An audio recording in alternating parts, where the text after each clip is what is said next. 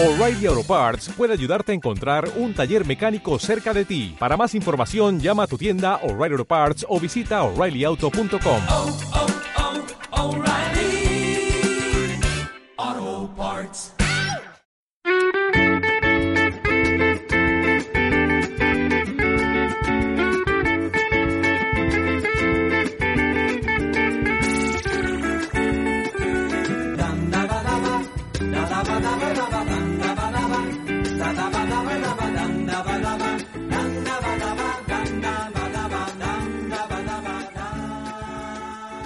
Admira tu cine. Cine español, tu cine.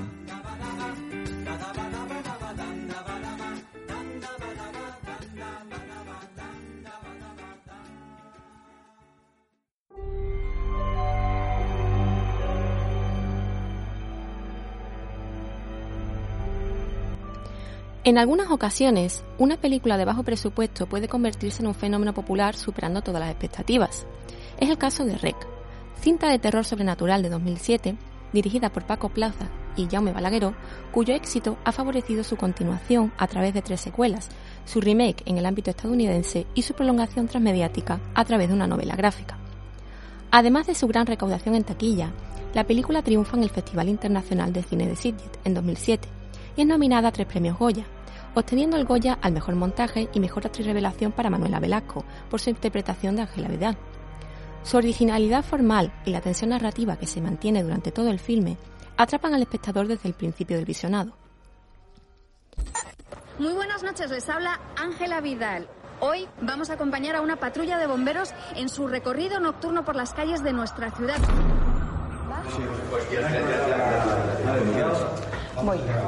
Estamos eh, frente a la puerta de la casa en la cual parece ser que una vecina ha tenido algún problema.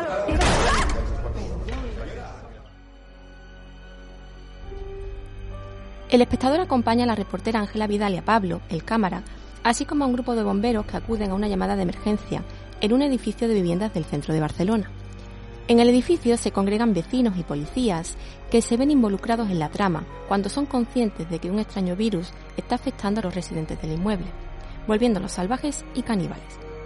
La situación empeorará notablemente cuando el lugar es clausurado y declarado en cuarentena, de forma que las personas que están en el interior son abandonadas y deben luchar por su supervivencia.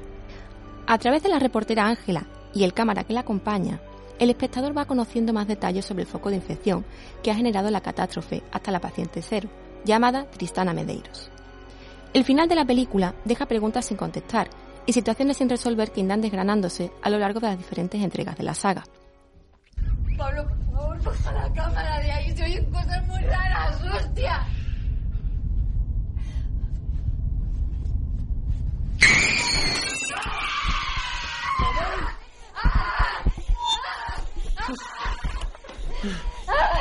¿Qué pasa? ¡Algo ha golpeado la cámara! ¿Qué ha golpeado la cámara? ¡Enciéndela! ¡Se ha roto la puta antorcha, coño! ¡Enciéndela, Pablo! ¡Que se ha roto, que no la puedo encender! ¡Joder! Tranquila, tranquila, no te muevas. Voy a poner la visión nocturna. Desde el punto de vista de la dirección, Paco Plaza y Jaume Balagueró pertenecen a una generación joven de cineastas del cine español, en donde también encajan Alejandra Benávar y Juan Antonio Bayona, que se sienten cómodos trabajando dentro del género de terror y que reactivan su producción en la primera década del siglo XXI con notable éxito popular. Plaza se especializa en el terror físico, encarnado en monstruos y presencias sobrenaturales.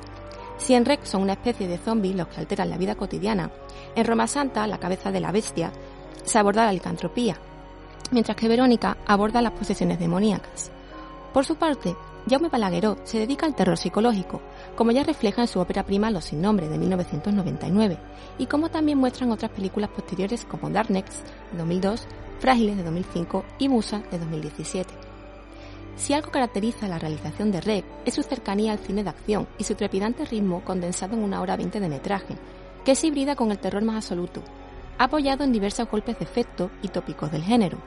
La oscuridad generalizada, el espacio claustrofóbico, la ruptura de la normalidad a través de personas normales que se convierten en criaturas sobrenaturales, la aparición de una niña infectada y como colofón, la aparición de la niña Medeiros, un ser monstruoso resultado de la experimentación biológica y los prejuicios religiosos. Paco Plaza define las características del género del siguiente modo. En el cine de terror, tú vas a sobrecogerte. Tú quieres que te emocionen, quieres que te asusten, quieres que te impresionen, que te generen emociones fuertes. Si consigues eso, das carta blanca para lo que sea. Lo que no le perdonas a una peli de terror es que no te dé miedo.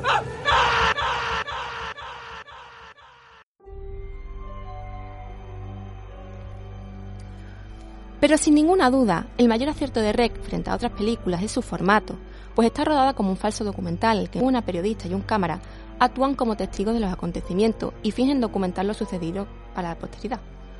De este modo, Rec conecta con otras producciones de terror que han empleado la misma estrategia, como The Blair Witch Project de 1999 y Cloverfield de 2008, que encuentran en esta técnica realista una buena herramienta para incrementar la verosimilitud dentro de la ficción sobrenatural. La identificación con el personaje de Ángela se produce de forma orgánica, pues ella siempre habla a cámara, es decir, habla directamente al espectador, que es consciente de su evolución como reportera un tanto superficial y naif, hasta convertirse en una auténtica superviviente de acción, ejemplificando el rol de la Final Girl tan habitual dentro del cine de terror. Su desarrollo durante la saga será tan complejo que su personaje oscilará entre la heroína, la víctima y la villana. En conclusión, Rec es un ejemplo fundamental de la gran evolución que ha tenido el cine de terror español durante la primera década del siglo XXI, así como sirve de punto de partida para una saga cuyo mayor mérito es haber reinterpretado la ficción de zombies en un panorama mediático saturado por la presencia de no muertos.